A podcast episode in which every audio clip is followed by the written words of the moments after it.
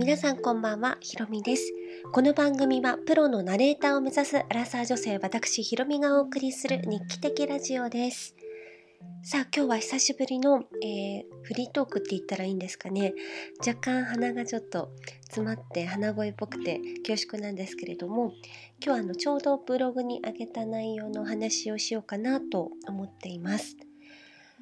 何を話すかっていうとあのナレーション業修行の道シリーズっていうのを私ブログでちまちまと更新して書いているんですけど最近、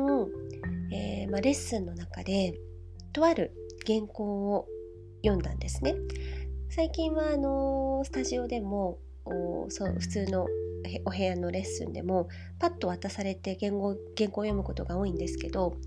その時に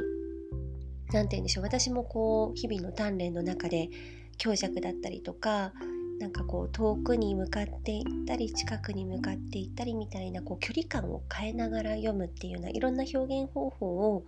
少しずつ身につけている中で、まあ、一生懸命読んだんですね。で読んだらそれをまあレコーディングして自分で聞いて、えー、感じたことのポイントがずれてないかのために K さんっていう、まあ、事務所の社長でありレッスンの指導者でもある人にフィードバックをするんですが、まあ、するんですよ。で私が読んだ時はなんかこううるさい感じがしたんですね。で、まあ、そういう感じがしましたって言ったらなんでだと思うって言われてうんちょっとこうモチベーションが上がりすぎちゃって自分でコントロールができなかったからですかねっていうような話をしたら、まあ、それも少しはあるかもしれないけどそこじゃないと間がなかったって言われたんですよ。間かと思って確かにちょっと興奮してモチベーションが上がっちゃってあの待てなかったかもしれないなと思ったので今度はこう聞き手を意識して、まあ、少し間を意識して読んだんですね。でもう一度聞いたらまあ確かにさっきよりはうるさく聞こえないなっていう感じだったんですけど収録間時間見たらたった1秒しか変わらないんですね。トータル1秒しか伸びなかったけれどもこんなにこう聞き心地って変わるんだなっていうのをあの体感として思いました。でこの間っていうのはただこう12ってこう一呼吸置けばいいものではなくって間を詰めるっていうことも間の取り方の一つですよね。開けるのが間ではなくて詰めるのも間でも何が正解かってないです。ただ共通してなくてはいけないのはそれは誰のための間なんですか？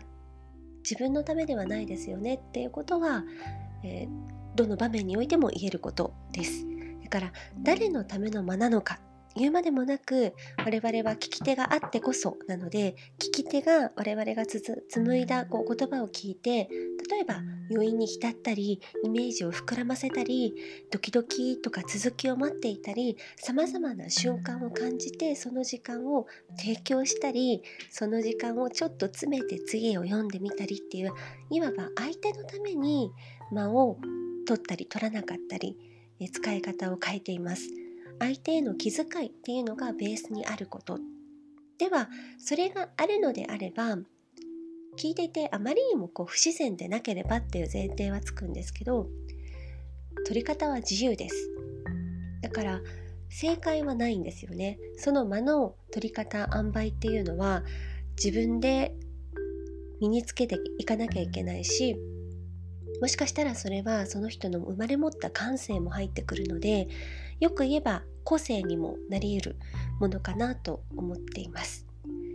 で相手のための間っていうのはこれは分かりやすく言ったら営業トークも、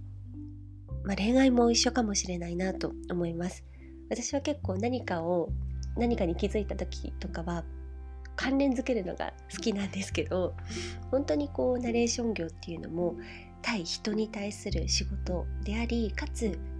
もう表現者でもあるのですごく面白い職業だなと思うんですけど例えばまあ一つとっても営業だったら一方的にガーって喋られるよりも理解できてるかとか不明な点はないかとかそもそもその話にこの人興味持ってるのかなとかえー、まあ、この営業トークする前にこの営業したい内容に関する前提知識をこの人はどれだけ持っているのかなとかそういうことを把握するっていうことがとっても大事ですし、まあ、逐一でなくても確認してほしかったりもするしあるいはこういちいち確認されてもうざい時ってあるじゃないですか。そういう何て言うんでしょう。今置くべきタイミングなのかそうでないのかっていうのってあのもうその人の裁量次第でそれで印象って大きく変わってしまう。最初私が感じたうるさいなって思うか、まあ、心地がいいなって思うかってたった集約すると1秒しか変わらないのにそれだけ大きな差を生んでしまうっていうことになるんですよね。でこういう塩梅を身につけられる人が今後伸びていく人だと思いますし結果いいナレーションができるんだなとも思ったりします。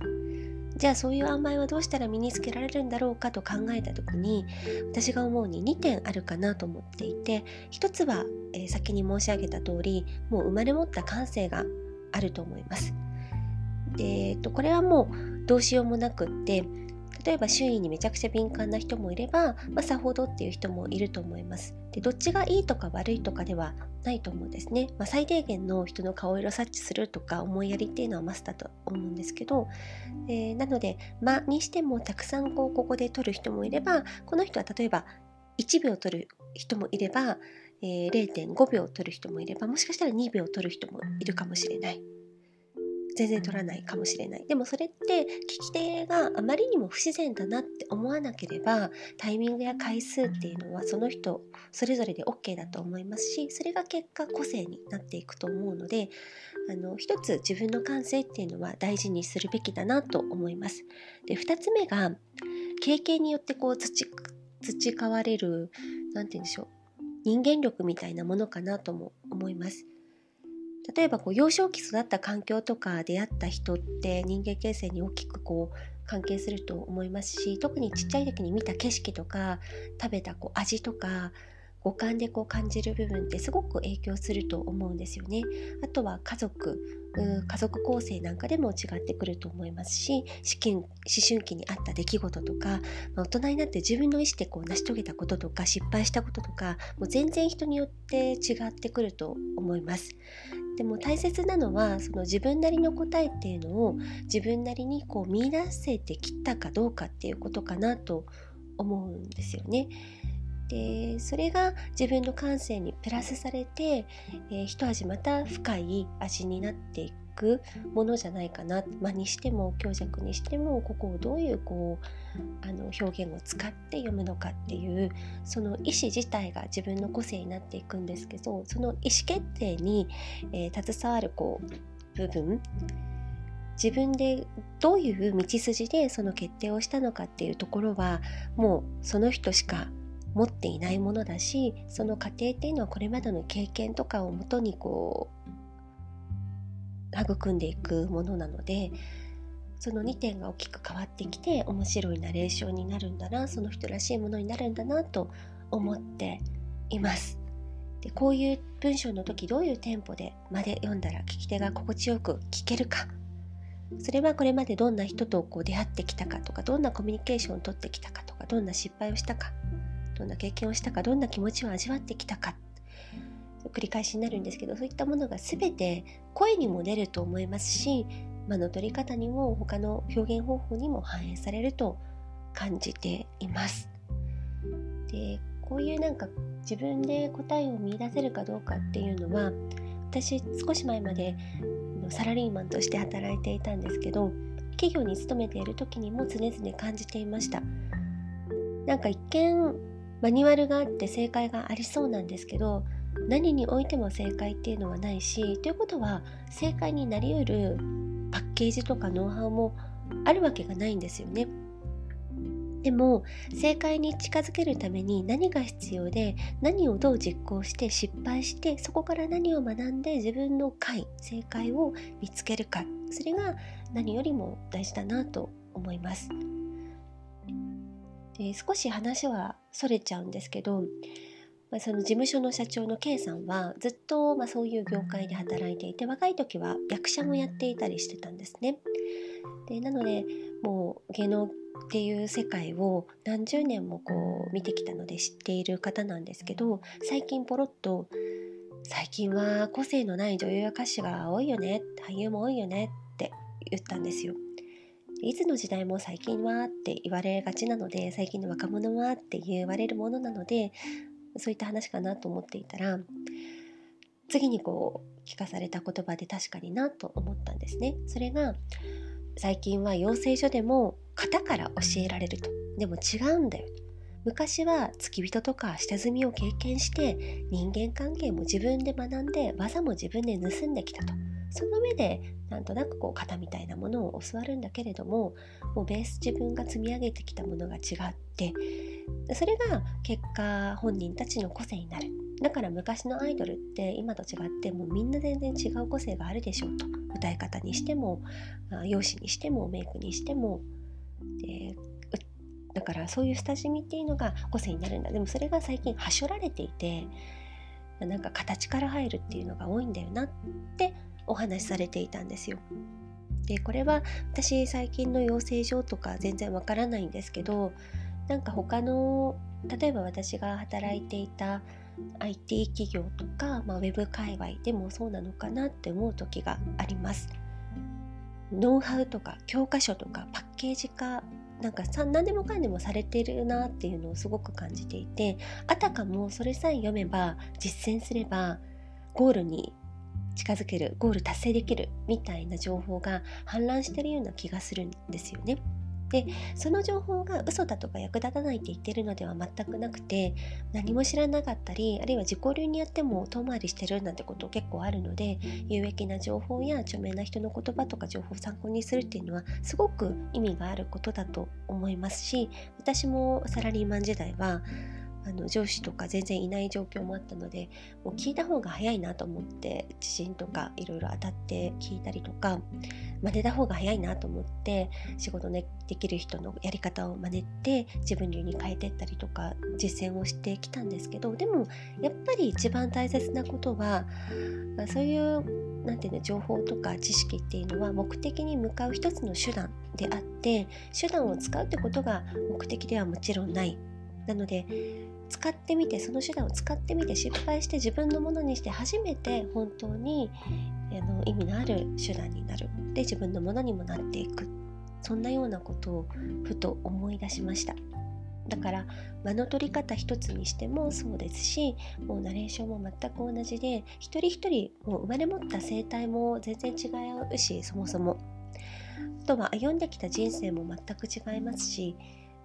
その人が一流になるための型って用意されているはずがないんですよね。ここに行けば絶対大丈夫っていう養成所もないと思います。ただし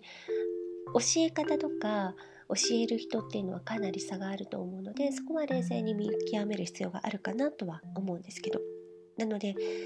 なんだろうその型とか正解っていうのは自分で見つけるし自分で気づくことができるんだということを日々感じています。だからこそ面白いなと思います。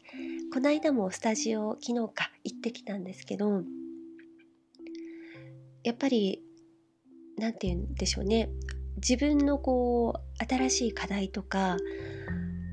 自分のこう練習日々の練習方法をもランワンワンランク上げるためのヒントっていうのがたくさんたくさんこう散りべ散りばめられていてあじゃあ今週はこれをテーマにやろうとかこういうやり方を実践していこうとかそれを考えるのがすごく楽しいしできないと発狂しそうなくらい悔しくなってもう嫌だってなる時もあるんですけど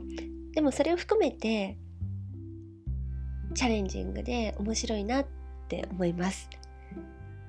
そうでまあそういうことをあの成果につなげていくためには日々の練習の中でこういうまあ、例えばカリキュラムでやろうって決めるだけではなくって具体的にかつ客観的に課題といいところと自己評価っていうのが見えないといけないんですよね。この話はちょっとまた長くなるので次回したいなと思うんですけど、まあ、そんな感じで私は私なりの正解を見いだして日々引き続き鍛錬していきたいと思います。それでは今日もご清聴いただきありがとうございました。えー、この番組に対するご意見ご感想などがありましたら、えー、タイトルの下にあるはずの、えー、Google フォームの URL を叩いてみてください。見つからない場合は、え私ブログもやっていてそちらの中に、えーと、コンタクトお問い合わせのフォームがあります。そこに番組に対するご意見はこちらというあのリンク飛べるようになっているので、えー、ぜひよかったら訪れてみてください。さい。ブログの URL は aoioi.love 青いおい .love で、えー、出しています。それでは、えー、今日も暖かくして皆さん寝てくださいね。おやすみなさい。また次回お会いしましょう。さようなら。